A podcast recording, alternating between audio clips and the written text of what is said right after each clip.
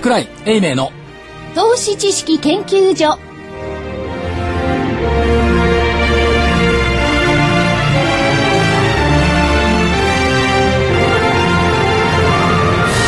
皆さんこんにちは。こんにちは。こんにちは。こんにちは。桜井英明の投資知識研究所の時間です。スタジオには桜井英明所長。はい桜井でございます。間に合いましたね。電話じゃありませんよ。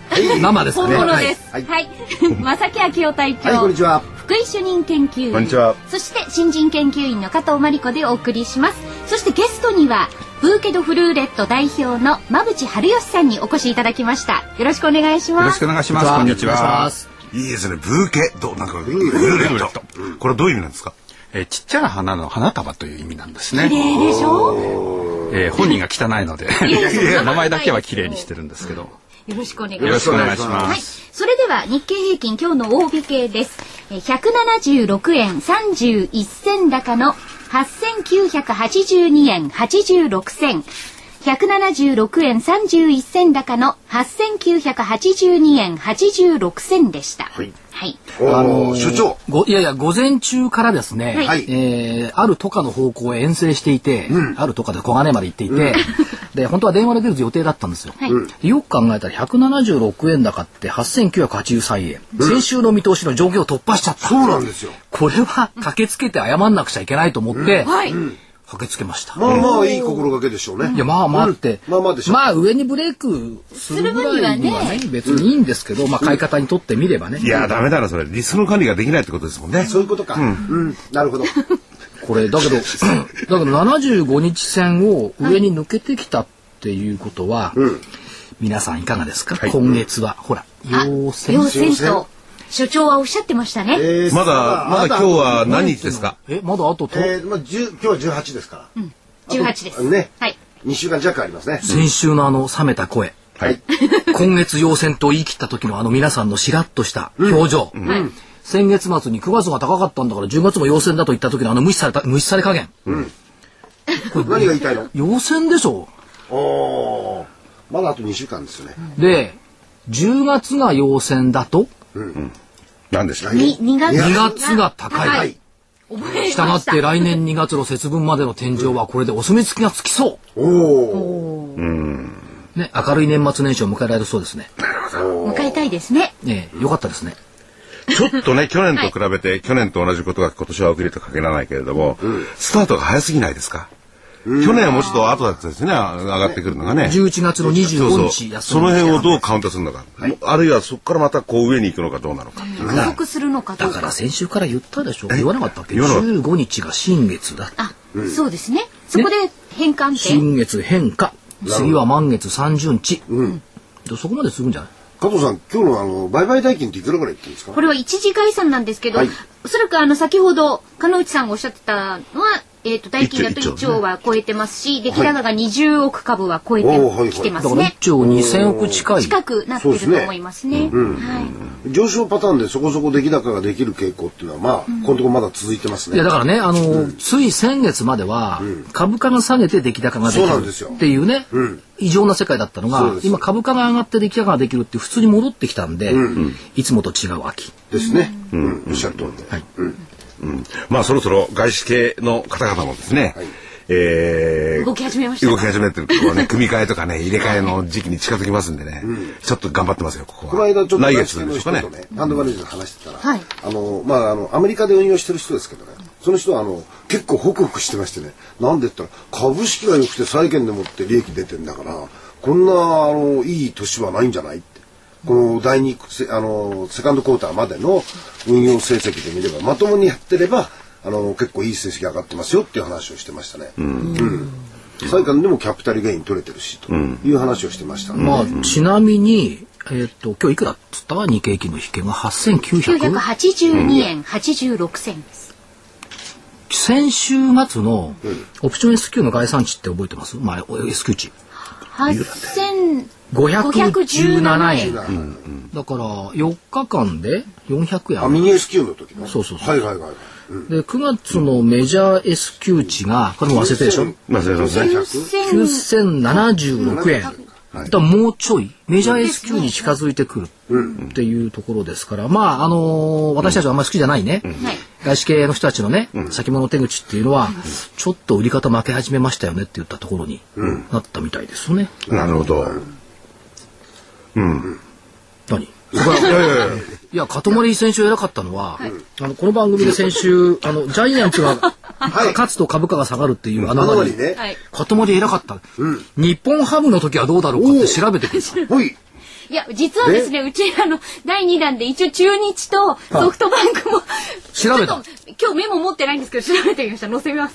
あんまりアノマリにならなそう。さすがね、かとまりね、やっぱりこれね、マスターズリーグのね、アナウンスやってたから強いのよ、野球。なるほど。そういうことか。だから、マスターズリーグ早く復活すればいいのにね。ねえ仕事が増えるのにね。はい。心待ちにしてるんですが。でも親はい分なくなっちゃったからね。まあそれはそうとして、ねファイファイターズ 優勝、えー2000年以降3回あります。2006年、2007年、2009年、はい。リーグ優勝ね。2勝1敗。ちなみにジャイアンツ2000年以降5回ありますけど1勝4敗。はい。これはやっぱりファイターズうん。の方が、勝ってほしい。はい。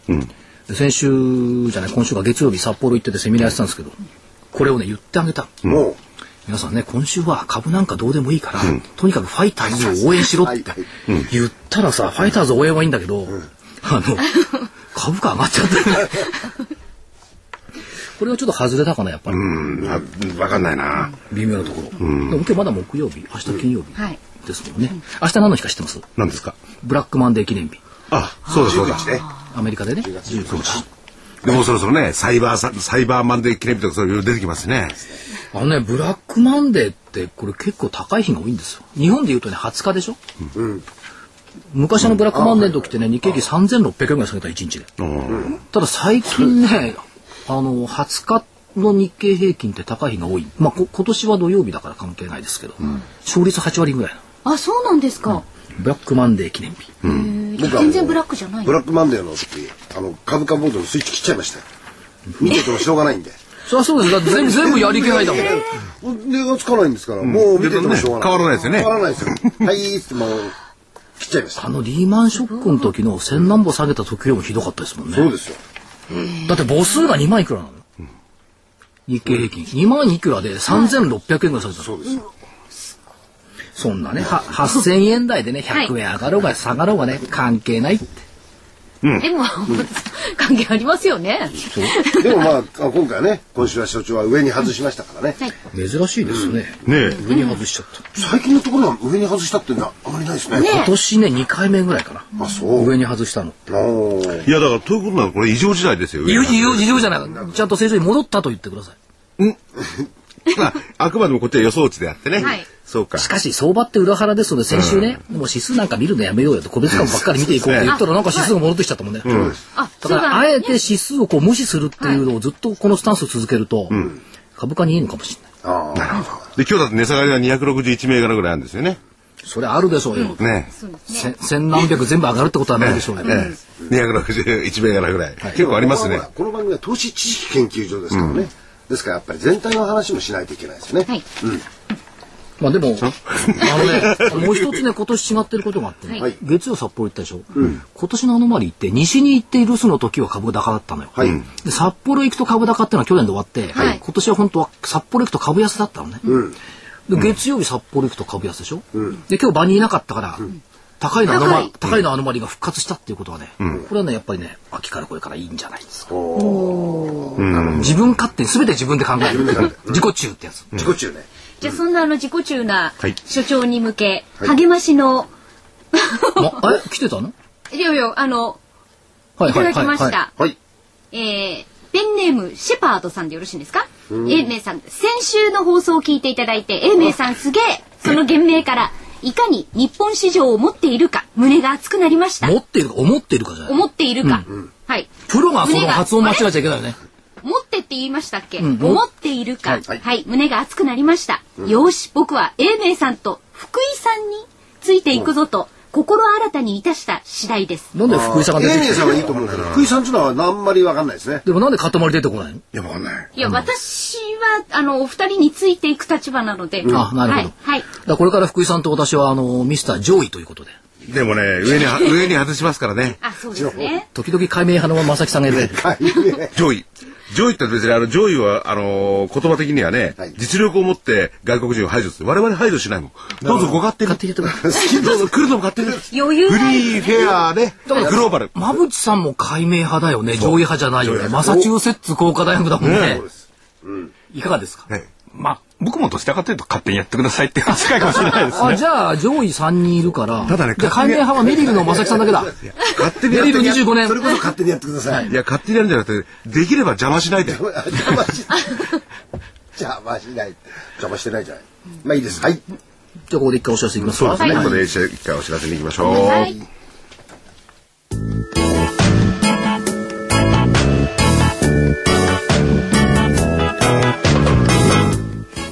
こでラジオ日経の好評 DVD のお知らせです。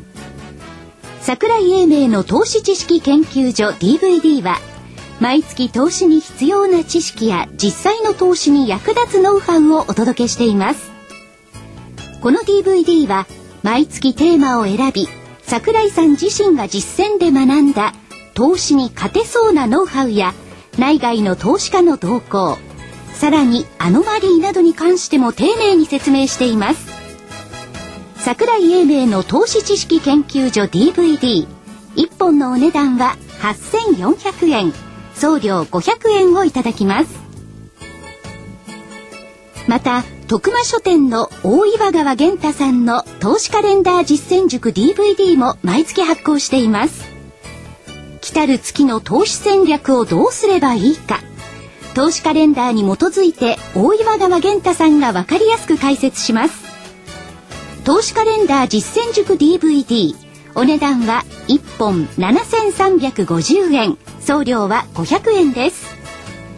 桜井さんの DVD 健太さんの DVD お求めは東京03-3583-8300 03-3583-8300ラジオ日経事業部まで。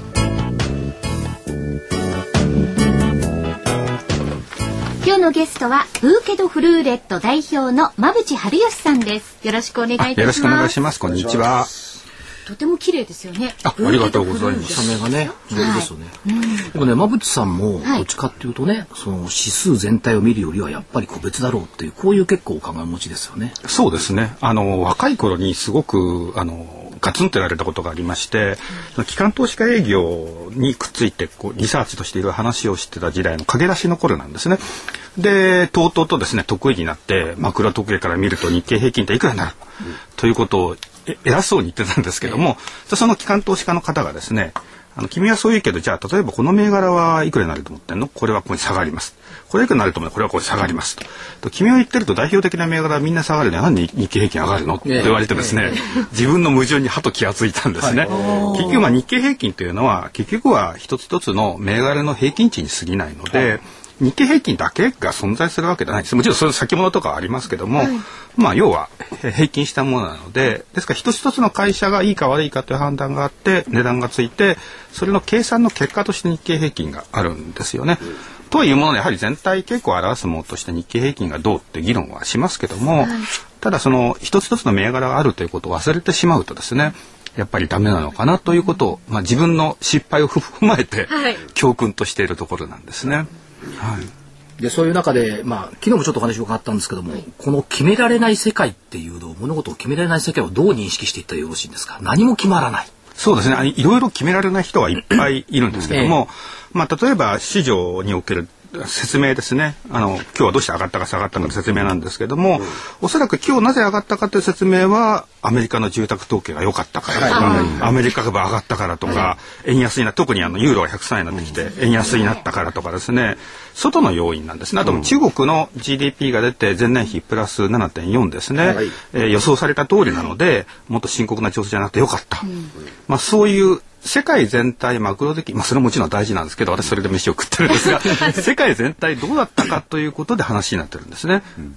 で日本はどこ行ったのって話ですよね。はい本来さっき申し上げた話からいくと一個一個の銘柄の企業の利益がどうだとかそういったものがあってでそれの結果として日経平均があるはずなんですけども、海外要因がこうだからだからちょっと思考停止になっちゃってるんじゃないのかな。えー、全体上がっても今日も下がってる銘柄ありますし、はい、それから先週まあ先週あたりずっと下がってても上がる銘柄あるわけで、うん、そういうところをどうしても忘れてしまうわけですね。はい、まあそういった意味で個別から目がそれてしまって一つ思考停止になってるかなというのがあります。うんどうして思考停止になっちゃうかっていうとさっきの上位の話にも絡んでくるんですけども、やっぱり現実もですね時給が外国人に左右されているわけですね。で外国人に左右されてしまうということになると、まあ、彼の中で先物中心にやるところもあると思いますしバスケットで買ったり売ったりするところもあると思います。で彼らはやはり自分の国の株が下がってしまうとどうしても日本がどうこうってことを横に置いといて日本株を売ってしまう。そうすると日本の要因で日本株は決まらないという非常に変な形になってしまうので、いやその外国人のウエイトが高いということがやはり決められない相場につながっているところもあると思うんですね。あと国内でも決められないのいっぱいありまして 例えば企業でも選択と集中が大事だと言われますよね、うん、選択するってまさに決めることなんですけども、はい、そこら辺が出遅れてしまっていて特に大企業は、えー、みんなで合議制相談して決めましょうね、まあ、和を尊ぶ非常に美しい日本的な文化ではあるんですけども決められなくて他の企業に他の国の企業に遅れてしまうということもありますし決められないのは政治も決められないですよね。なかなかこう国会の日程も明確ではない、はい、いつ解散総選挙するか全然わからない。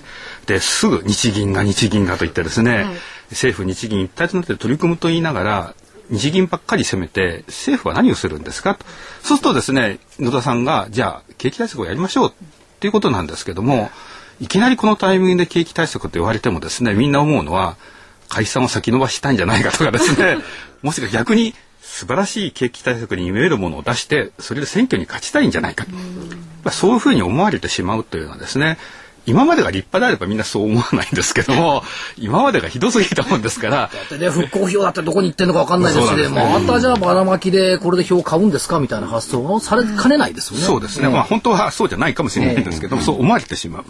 やはりそこには決められない政治というのもあったと思うんですね。やめられない止まらないかっぱえびせんで、まあ、最近カルビーの株もずっと上がっていて非常にいいんですけども 決められないダメだっていうのはですねこれはちょっとかっぱえびせんにも負けてしまうわけであります、ね、馬渕さんですねあの夏場から夏場の頃からね、うん。カルビーの株がいいんだいいんだと私言ってたんですよ、はい、でロンドンオリンピックでみんな夜見るから、みんなポテトチップ食べてみるに違いないって言ったら、まだこのこの金方にバカにされてそそんなことで株が上がるわけないだろうと思っていましたけど上がってきましたよ、カルビーずっと高いですもんね。上がってきましたね。あのカルビーのあのいろんなショップもあるんですけども、ええ。例えば、あのー、最近ダイバーシティですね。お台場できたところ、はい、あそこにカルビーのお店があって、はい、いろいろなこうトッピングをしてくれて作ってくれるところが楽しいんですね、いつも食べてみたいと思いながらレースが長いんで諦めちゃうんですけども。それそれな何をトッピングしてくるんですか？かっぱえびせん？かっぱりしても確かできたと思うんですね。えっ、と、あれは違かったですね。いろんなご当地あのカップエビセンってあるんですね。例えば九州の地方のところの味ですとかね、お醤油ベースにしたね、どこどこの味っていうのはいくつかあって、それを買ってこいって頼まれるんですしかし何、馬淵さんもさ、正木さんもさ、かっぱえびせんとか詳しいね。お台場にね。あのね、あの僕もいろんなご当地の味いうのが分かってトッピングってのは何にトッピングって乗せるんですか、それを？あ確かですね、アイスかなんかだったと思うんですけど。アイスでかっぱえびせんはい、ちょっと間違ってるかもしれません。それ美味しそう、ちょっと塩味っぽくついて。食べてないので、調査がちょっと不十分で申し訳ないんですけど。はい。今度デスク持って取材に行こうか。何、何を待ってるんですか？何を持ってるんですか？でもね、まあ個人的な趣味があってその辺は分かんなくて、はい、それが、えー、ね、かっぱえびせんじゃカルビーの株価の上昇にどれだけ結びついてるもんなんでしょうかね。まあ、なんとも言えないです。まあ、ちょっと話を腰折っちゃいましたけども、はい、まあ、その決められないその企業も何ものところに戻していくと、その先どうなるんでしょうかね。はい。まだちょっと外頼みの感じはあると思うんですね。ただ、外の改善は期待できると思うんですね。私、月次の資料で、あの、いつも見通しを出していて、下8500と言ってたもんですから、ちょっとそれ瞬間割れで戻ったんで、あ、よかったなと思ってるんですけども、ただ10月はもうちょっともたつくとは思っていたんですね。で、これはやはり、あの、アメリカの大統領選挙の前なので、選挙になってみないとあのどうなるかよくわからないっていうところはありますね。で実はあの4年ごとのえー、大統領選挙の年だけの株価を取り出して、うん、で株価の平均を取ってみるとですね年末に向けてかなり上がる傾向はあるんですよ。ただ選挙前の10月っていうのはほとんど下がっているんですね。はい、大体 SP500 でいくと平均ちなみにいけば5%ぐらい下がる計算になるんですけどもただ今回そこまで下がらない、えー、先週ちょっともたついたぐらいで済むような感じではあるんですが、はい、ただまだあのちょっと不透明感が強いのであこの先は分からないですね。で今回のアメリカの大統領選挙は特別なのは財政の崖の話と絡んでいるんですね。はいで財政の楽器はどうなるかというとあの来年の初めからいきなり減税がボンと全部なくなってしまうと、えー、それから財政支出がドカンとカットされてしまうとで景気がマイナス成長に落ち込むと、はい、それがもう分かっていると。分かっていながら突っ込むほどアメリカ人はさすがにバカではないと思うので。そこまでバカじゃないですか、やっぱり。上位の方は、アメリカ人バカにするかもしれませんけども、私アメリカに住んでましたけども、はい、まあそこまでバカではないと思うんですが、じゃあどうするかというと、減税の執行とか、歳出カットのスタートを、まあとりあえず半年か1年遅らせましょうね。うん、それをとりあえず合意をするんですね。はいで具体的にどうするかはもうちょっと先で考えましょうと、えー、じっくりやりましょうよということになると思うので1月から財政の限り突っ込んでいくことはないと思うんですね。ただその先延ばしというのが選挙前に決まるかというと決まりませんね。選挙の前は民主党と共和党が殴り合いの喧嘩をしている状況ですから、そこで手を結んでさあ合意しましょうってわけにいきませんので、そうするとやはり選挙の前は本当に財政の崖が回避できるかどうかわからないんですね。はいでこの分からないっていうのは単に投資家が分かんなくて手控えるっていうだけではなくて、うん、企業や家計も手控えてしまうんですね。えー、もしかすると減税なくなるかもしれないと。じゃあ今のうち節約しときましょうとかですね。じゃあクリスマスあまり物買えないかなとかですね。企業も、えー、どういうふうに雇用をするか、どういうふうに設備投資をするか、これを財政の崖が回避できるか分からない前に決められないなと。じゃあとりあえず採用計画を先送りしようかと。こういう現実の家計や企業の行動に出てしまうと、まあ、結局それで著しく悪くなるとは思ってませんけども足踏みをするリスクはあるんですね。そうするとやはり、えー、選挙の前はちょっと動きにくいということかなと思います。でもねその今個人消費を控えるとおっしゃいましたけど個人消費堅調なんですよね。果たしてそのアメリカの国民が財政の壁という存在をしてるのかどうなのか。それありますよね。いいご指摘ですね。あっちはね、知らない可能性があるんですよ。すごくね、ざあの、まあ、多分6割から7割の人は全然関心がないかもしれない。で、万が一減税なんだ先に使っちまうって人も多いんじゃないかと思うんですよ。それそれが個人消費の今の活性だと思うんですよね。どうなんでしょうかね。アメリカって昔よりは、うん少しは節約するようになってるんですけど、うんね、やっぱりアメリカ人ってアメリカ人なんですね。そうでしょ、うん、そうでしょ。いや、我々上位だけど別にバカにしてるわけなんだから。いや、尊敬してます尊敬してますよ。はい。このラジオを聞いてるアメリカ人の方怒ってるかもしれませんけどやっぱり使いたい人たちなんですよね。まあそれは別にアメリカ人じゃなくてもそうかもしれませんけど、うん、ずっとこう物を消費するという生活パターンできて、うん、それを何十年も続けてきていきなり節約しましょうってやっぱり辛いと思うんですよね。やっぱりあのバケツみたいなアイスクリームをね、うん、コップレベルにしろって無理よ。うん。最近はね、あれもコーラでもらうと小さくしようっていうあるらしいですよね。そうですね。節約控えが出てもそんなに大きくは出ないとは思いますね。はい、あともう一つはね、そのアメリカがいいって言われてるのも消費がいいし、あと住宅ですよね、今日ね。でも住宅は着工とか許可であって、えー、じゃあ中古が本当は売れるのが普通じゃないですか、うん、中古は一時期売れたけど最近ダメです。動いてないですよね。ちょっと足は止まってきてね。どう見ればいいんですかね。えー、っとですねやはり金利が結構下がったという効果は出ているんですね。新しいはい。それで新しいものということですね、うん、ただあの中古は少し売れ始めてもなかなか値段が戻ってこない。なぜかというと新規に例えば中古住宅買おう新築住宅買おうという人はまあちょっと住宅も下がったし、うん、えローンも安借りなんで買おうかなということでその後動きがあるでそういったものを売れ始めるとじゃあ作ろうかって着工が動くんですが不良在庫がたくさんあるんですね。もうすった金で 買ってしまって今ボロボロになってるという方もいるわけですね。あの最近の話を聞くとあの実は11月もアメリカ行って取材してくるんですけどもその前もいろいろヒアリングをしてるんですがニューヨークの高額物件結構動き始めてるらしいんですね。ただこれアメリカ人買ってるかっていうとそうではなくて、まあ、中国人とかアラブのお金持ちによるものなのでアメリカの力ではないっていうのとちょっと離れたニュージャージーという州が隣にあるんですがあそこはまだ不良債権比率が高くてですね差し押さえも高水準らしいんですね。ですからそういう古い在庫で高値で買っちゃったものがほぐれてこないと、本当の回復にはならないと思うんですね、ただその回復の第一歩目は出てるというところがあると思います。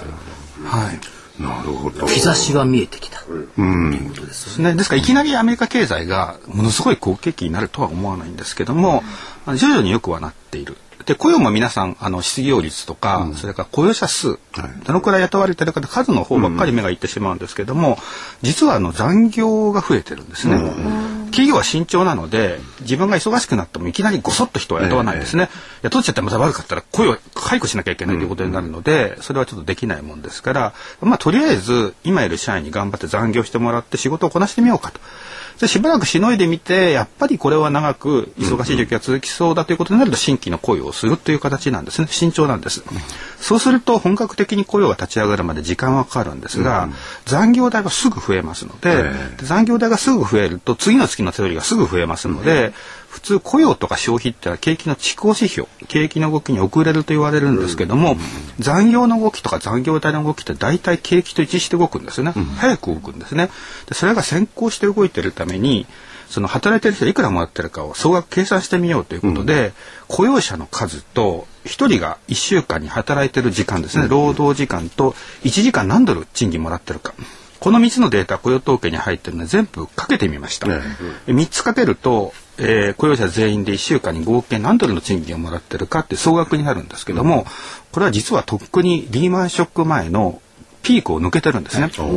で今の金額をずっと1940年ぐらいからデータ取れるんですけども、うん、遡ってみると過去最高の金額の賃金もらってるんですね。だ失業率がやっと8を割れたばっかりだとか、雇用者の伸びが低いとか、だからアメリカの消費はダメなんだ、という方が多いんですけども、過去最高の賃金をもらってるわけですから、使う方だって多くて当たり前なんですね。実はあの毎週毎週の小売売上のデータがあって、これの伸び率ではなくて金額を見ると、やはりリーマンショックの前のピークを抜けてるんですね。これは変だとかいう人がいるんですね。アメリカ人やっぱり頭がおかしくなって無遣いして こんなに氷買ってんじゃないだろうか。こんな続くはずがないとかいう人がいるんですね。でもちゃんと裏付けとなる賃金をいっぱいもらってるっていうのはあるので、今のアメリカの景気消費が底堅いというのはですね、うん、何もまぐれとかですね、うん、なんかの間違いではないんですね。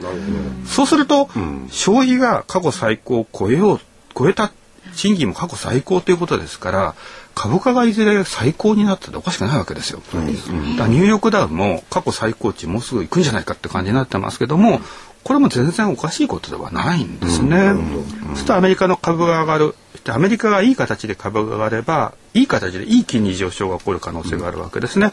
そうするといい形で米ドルが上がることになってくるので今なかなか米ドル上がってくれませんけどもそうなると外側から日本全体に対する好影響というのは期待できるというふうに思うんですね。今の馬渕さんのお話の中でね、はい、その雇用統計の数字なんかもね、うん、その時間外賃金、時間外、うん残業時間ね、ね、それから、えっ、ー、と、賃金、時間当たり賃金、うん、このあたりの細かいところまでやっぱり見ないじゃないですか、みんな評論家、我々含めてね、うん、その、雇用統計の非農業者、非農業部門のね、増だとか、失業率しか見ないんですけど、これ、毎回発表ごとにこれ全部細かく全部載ってるんですよね。うん、あの実際皆さんいろいろ元を見てみた方が面白いんじゃないかなと思うんですよ。あの英語だから辛いはいろいろあると思いますし、頭から終わりまで全部読んでられないと思うんですけども、あのほとんどの政府の統計、どこの国の統計でもですね、リリースでもですね、現物がネットで取れるんですね。はい、ですからまあ日本だと日銀単価なんかあって、日銀単価だと普通業況判断 DI というやつしかみんな言いませんけども、えー、見るといっぱいデータが載ってるんですね。からアメリカの雇用統計も取ると、あのいっぱいデータが載ってるんですね。結構いろんな面白いデータがあります。はい、それから例えばあのオーストラリアが利下げしたとかしないとかい。ろいろ言ってますけども、あれもリリースが取れるんですね。説明文が取れます。でよく読むと例えばオーストラリアについてはあの国内景気は大丈夫だって彼らずっと言い続けてるんですね、ただヨーロッパがどうなるかわからない、それで心配で念のため利下げしてるんですよっていうのはずっと書かれているんですね。でそういう元を読んでいればあそっかオーストラリアって意外と内需は堅調なんだなと。念のためじゃあ利下げをしてるんだなと。景気悪いから慌ててもう間に合わないとか言って利下げしてるわけじゃないんだと、間に合わないでどんどん利下げをするとどこまで行けば止まるかわからないので5ドル売りって判断になるんですけども前もって下げてくれてるんだ。これは安心だとなれば5ドル買いになるんですね、実はずっと5歳で利下げしてますけど5ドルって結構しっかりしてますよね、えーおあのオーストラリアの株価もしっかりですよね。そうそうオーディナリーズが。すごくしっかりしてますね。実はあのオーストラリアも偏見があってあのオーストラリアってのは鉱物とあと取れるのはせいぜい小麦とカンガルーとコアラぐらい、カンガルーやコアラが食べられませんけど、まあ、そういうイメージがあってそういうものを輸出してるだけだよね、あそこは資源を輸出してる人は取り柄がない国だよね。どこに輸出してるの？中国は一番多いんだって。じゃあ中国経済悪くなったらもうそれではおしまいだね。5ドル売っときましょう。そういう結論になっちゃうんですけども、実は GDP 経済全体の成長を内需と輸出に分けると内需がずっと安定して上回ってるんですね。実は輸出の方が下回ってるんです、うん、意外と内需で頑張ってる国なんですね、うん、内需ってそこ何がいいんですかって聞かれるんですけども、うん、意外と大都市のサービスとか小売とか不動産とか金融がですね、景気を安定させてるところがあるんですね。もちろん鉱物輸出がいいので鉱物会社が設備投資をするとか、鉱物会社が人を雇って消費が良くなるってところもあるんですけども意外とそういうデータをちゃんと見てみると、中国悪いからじゃあ鉱物質悪くなって合同売りですねだから悪くないから利下げを慌ててやってるんですって見方だと間違っちゃうっていうところがあると思うんですね。えー、まああのオーストラリアの件ですとえーと、財政関係のところも非常に健全なそうです。いくつかしかない健全国ですよね、はい、あの国債の格付けがトリプル A なんですね。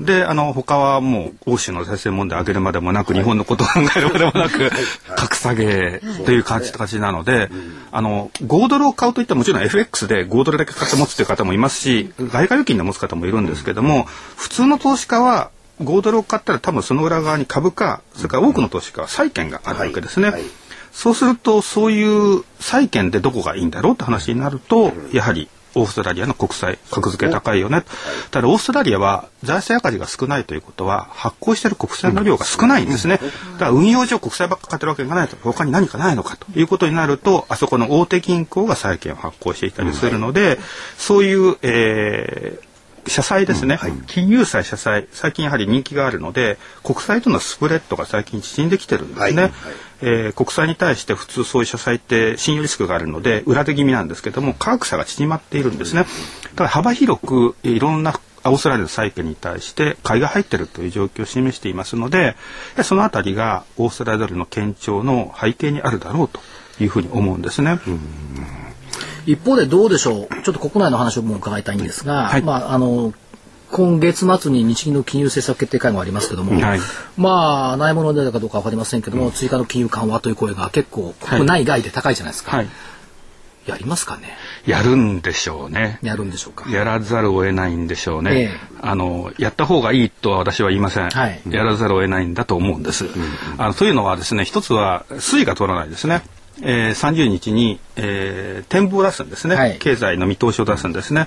そこで経済見通しを下げて物価見通しを下げざるを得ないでしょう、うん、今の今実際足元の景気は冴えないので。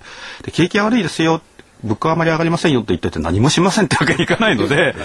確かに辻褄合わないですよね、えー、それで下げざるを得ないというところがあります、えー、あとやはりまあいろんな人がわーわーわーわー日銀が何もしないとかちょっとしかやらないとか言ってるので、まあ、それで下げざるを得ない部分はあると思うんですね。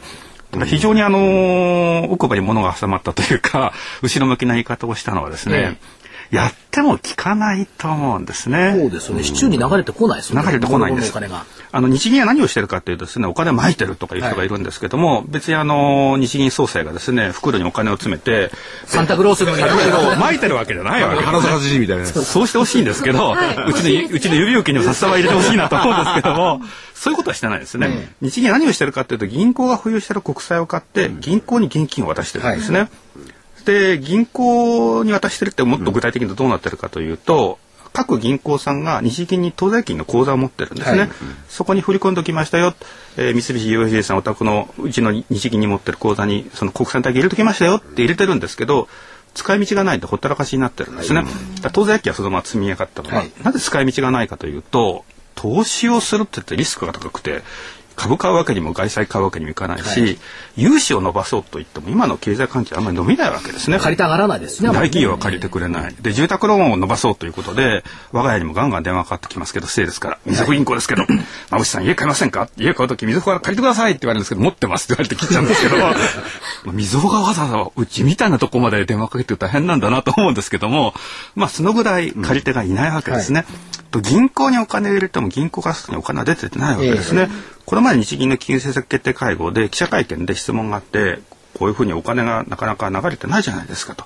で国債を買ってあげるよって言って入札をして札割れになってしまって、えなかなか国債集まらない、はい、この状態を総裁はどう考えになりますかと聞かれて総裁がどう答えたかというとそれはもう十分にお金が行き渡ってるといううまくいってるという証拠なんですっていうふうに言ってましたけども、まあ、開き直ってるのかもしれませんが。まあどっちかとその傾向は高いですね。お金が銀行に溜まってるということはですねこれが株に入るわけでもない、うん。はい、だから日銀が追加緩和すれば株が上がるって錯覚に近いところが僕はあると思うんですね。えーえー、それから日銀がお金をまけば円安になるというんですけども為替で円を売る人の手元には現金は来てないので、はい、まあ、銀行は直接円売りゃいいんですけどそれもしないので、はい、まあ、そのため日銀がお金をまけば円安になるって僕も幻想だと思ってるんですね、はい、ただ幻想なんですけどもやっぱり反射神経的には日銀がやるよっていうと株を買う人もいますし、円を売る人もいるのでそれで動くんですけども、まあ、先日も、えー、日銀がやるんじゃないかってちょっと動いてまた元戻っちゃいましたし、やっても一時的に終わってしまうこともしばしばありますよね。だから日銀の金融政策決定会合の前って割とこの不動産セクターがちょこちょこっとこう動くじゃないですか。いつもこの期待感で動いてる。今回も、はいまたこれ動き始めてますけども、はい、ただ不動産セクター国内の例えば三菱地所とか住友不動産見るとずっと上がってるんですよね。そうですね。ちょっとずつ。はい。まあ、これは日銀だけっていうことではないと思うんですね。えー、やはりあの全般的な不動産の持ち直しというのもあると思うので、まあ、不動産はその日銀の期待が剥げても堅調転嫁続けるという可能性はあると思ってるんですけども、ただその投資家の皆さんあの日銀がやるからやらないかっていうことでですね、あまりこう悩まない方がいいんじゃないのかななるほどあの日銀のことは全く忘れてですね、他のことを考えて、えー、売り買いを考えた方がいいんじゃないのかなと日銀に関してはどっちに動いたって大した影響ないですもんね株価に関してはね。まあこれは日銀が悪いわけじゃないんですけども、ねね、ここまで来ちゃうとどうしようもないんだと思うんですね。ただ政治家は相変わらず日銀が悪いんです。全部日銀のせいなんです。デフレは政治はちっとも悪くありませんっていうふうにずっと言ってるので、なんかやれよっていうふうに思うんですけども。でもバーナンキさんにしてもね白川さんにしてもあのこう見ると言ってるじゃないですかもう。あの金融じゃないって財政でやってくださいってけどね。あの ECB と FRB はかなりそこははっきり言ってると思うんですよね。ねうん、あの金融だけで何でもできるわけじゃないです、うん、ということかなり明確に言ってるので日銀ももっと明確に言えばいいと思うんですけどね。なんか言いづらそうに言ってますよね。非常にいい人だと思うので、うん、あの遠回しに行ったりとかですね。だからある意味でねそのインフレターゲットを実現させようと思ったらね、極論ですよ、ETF バンバン買って、日経平均が1万5000円でもなったら、みんな消費に走りますよ。うん余裕出てくるでしょ？うね、うんうん、その発想多分ないんでしょうね。はい、うんでもね、そういう ETF とかそういうね、リスクがちょっと高いものっていうのは、なかなかやりたがんないですよね。で、彼らって。いや、買ったってしょぼいんだもん、260億円とかね。ねあれもうちょっとね、毎日1000億買うとかやったら結構インパクトあると思いますよ。売買代金1兆1000億しかないんだから。今年はなんか日本のあの金融当局のなんか術みたいですね、うんだ、誰も責任を負わない世界ですからね。そうそう。うん、だから彼らが負える責任っては270兆円ぐらいまでなんでしょうね。まあ300兆、あ、300億円、1日あたり、うん。やっぱ決められない人たちなんですよ。なるほど。でも決められないのは先ほど言ったアメリカがこれから良くなるとするならば、別に決める必要もないですよね。日本はそれついてきゃいいんだから。下手に決めてね、独自の道を行かない方がいい。あ、それが上位ですか。まあそういうケースもあるから。そうですか。ずいぶんひよったじゃないか。いやいやいや、それは別に排除するわけじゃないですからね。なるほど、わかりました。うん、本当にアメリカが良くなるかどうかまだわかんないですよね、でもね。まだみんなちょっと踏み切れないと思うんですね。ただ僕はアメリカは意外としたたかに良くなってきてると思うので、うん、あの、それを考えると今の自動車株なんかはまだ安値に放置されてると思いますね。うん、アメリカしたたかっていうのはですね、いろんな手を実は打っているんですね。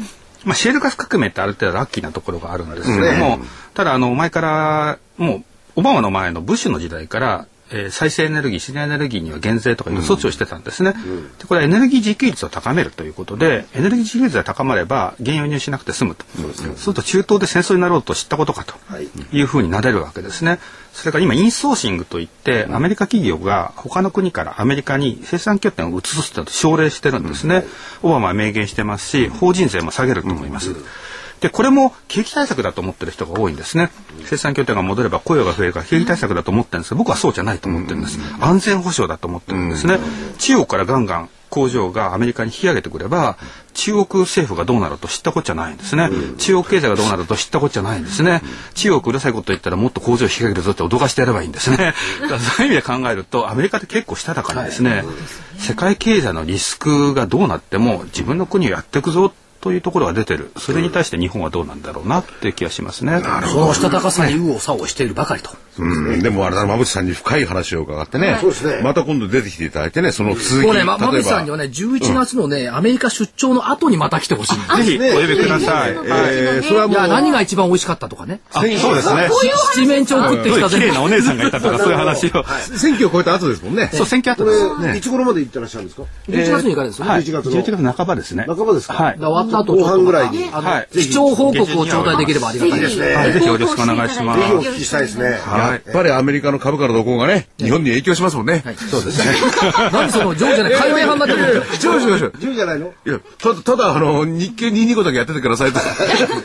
他には手出すなよ。それではここでお知らせです。はい。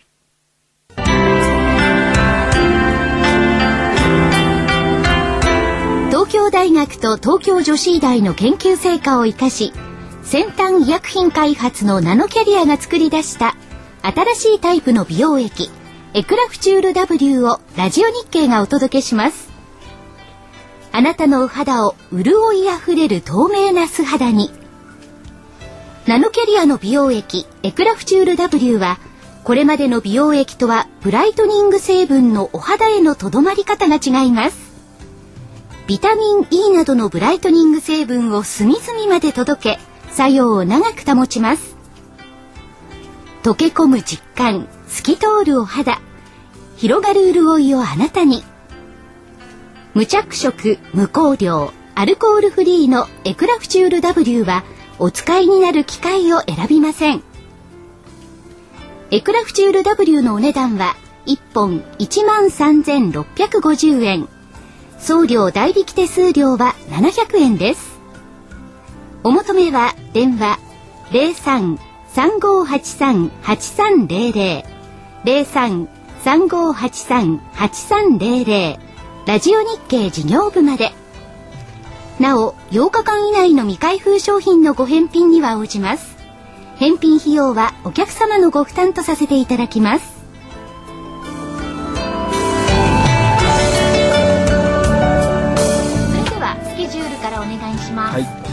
えー、19日の金曜日、明日、ブラックマンデー記念日は先ほど言いました。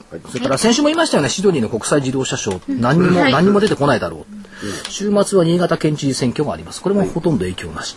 22日月曜日、貿易収支、それからコンビニ売上高、日銀支店長会議、それからアメリカ大統領候補討論会、これ3回目、これ最後ですよね。そうですね、22日がね。なんか最初ロムニーが勝って、次オバマが勝って、3回目さあどうなのよって言ったところもあります。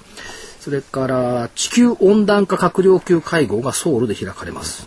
これね、CO2 って一体どうなっちゃったのっていうね、非常に疑問があるんですけども、まあどっか行っちゃいました。京都議定書ってどうなったのっていうのがあります。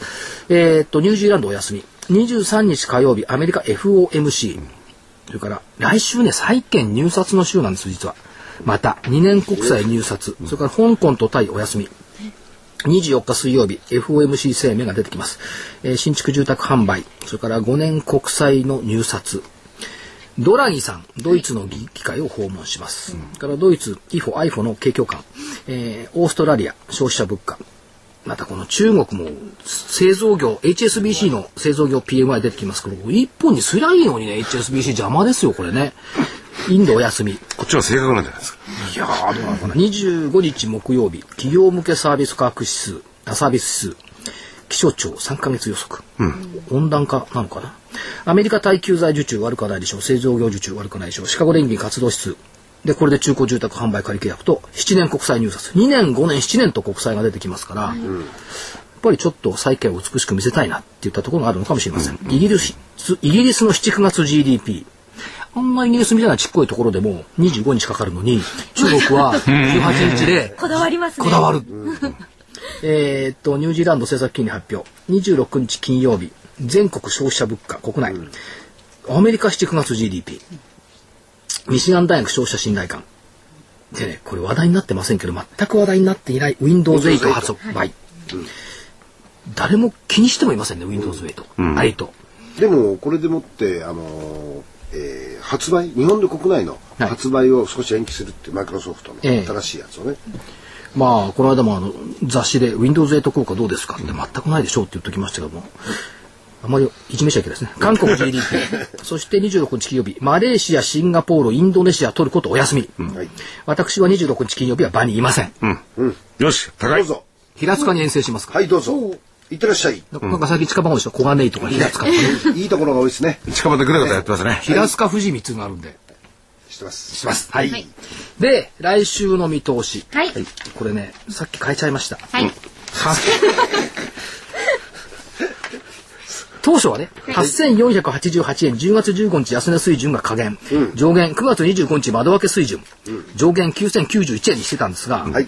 もうちょっと上に行ってもいいかなと思って、ちょっとずつ欲張って、えー下限 S q 値、10月 S q 値8517円、裏返せば心理的節目でもあると、えー上限9200円、心的節目、200円抜けたら258の法則で500円、その一里塚で200円、としておきたいなと考えております。なるほど。1ヶ月前の水準みたいなもんなんですね。9200円なんてだね。からに、ね、日経平均はレンジで動いてるんだから、この1ヶ月間で個別の銘柄で倍になったのも結構たくさんありますもんね。ありますよね。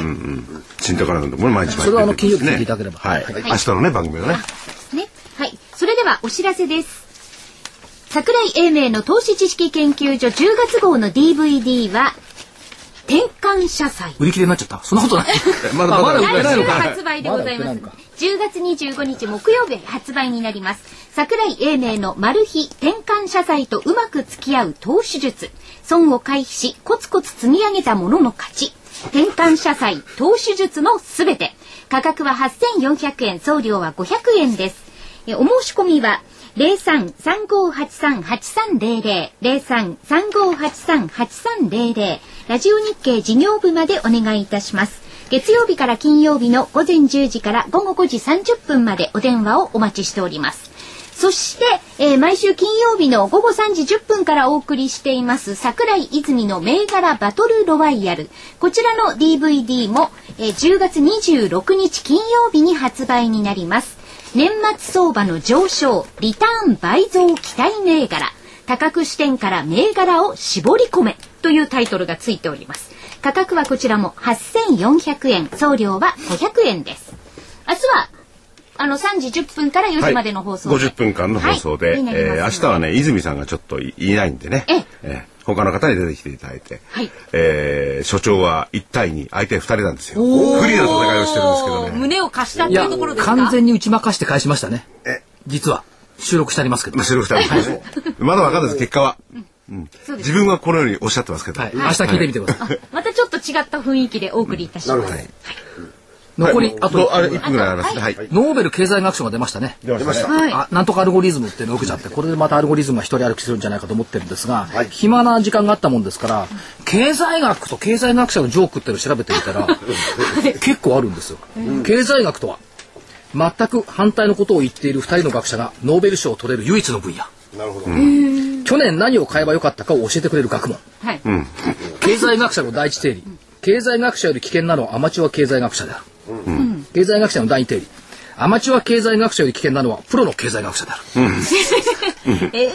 そして経済学者とは自分の知らないことについて喋り聞く人に対して自分は何も知らないのだという気にさせる人である。聞く人が自分は何も知らないのだとそいうう気にさせる。いう気になります。でもう一つ似たようなんですけどね、経済学者とは自分が何を喋っているんだか分からずその分からないことを相手のせいにする連中である。すごいですね。質問、経済学者は何をする人ですか、短期的にはたくさんのことを長期的には何もしないものである、意外とだからね経済学者のジョークってたくさんありますよ。やっぱり経済学者の皆さんはあれですよね、痛めつけられてるのこれね。経済学者とは昨日予測したことが今日起こらなかったこと起こらなかったのはなぜかを明日知るような専門家である、でもそういう学問、いろんなね、いろんな視点から見ることも大事ですからね。バカにはできないですよ、学問は。でもねアメリカとか ジョジョークの中でこれだけ出てくる学者って経済学者以外いませんよ、いや、多分いると思いますよ。え立派な経済学者も中にはいるんですから。そう中には何人かいるんでしょうねえ そりゃそうですよ。そうかじゃないですからね。はいはい。馬渕さん本当に今日はありがとうございました。皆さんまた来週。さようなら。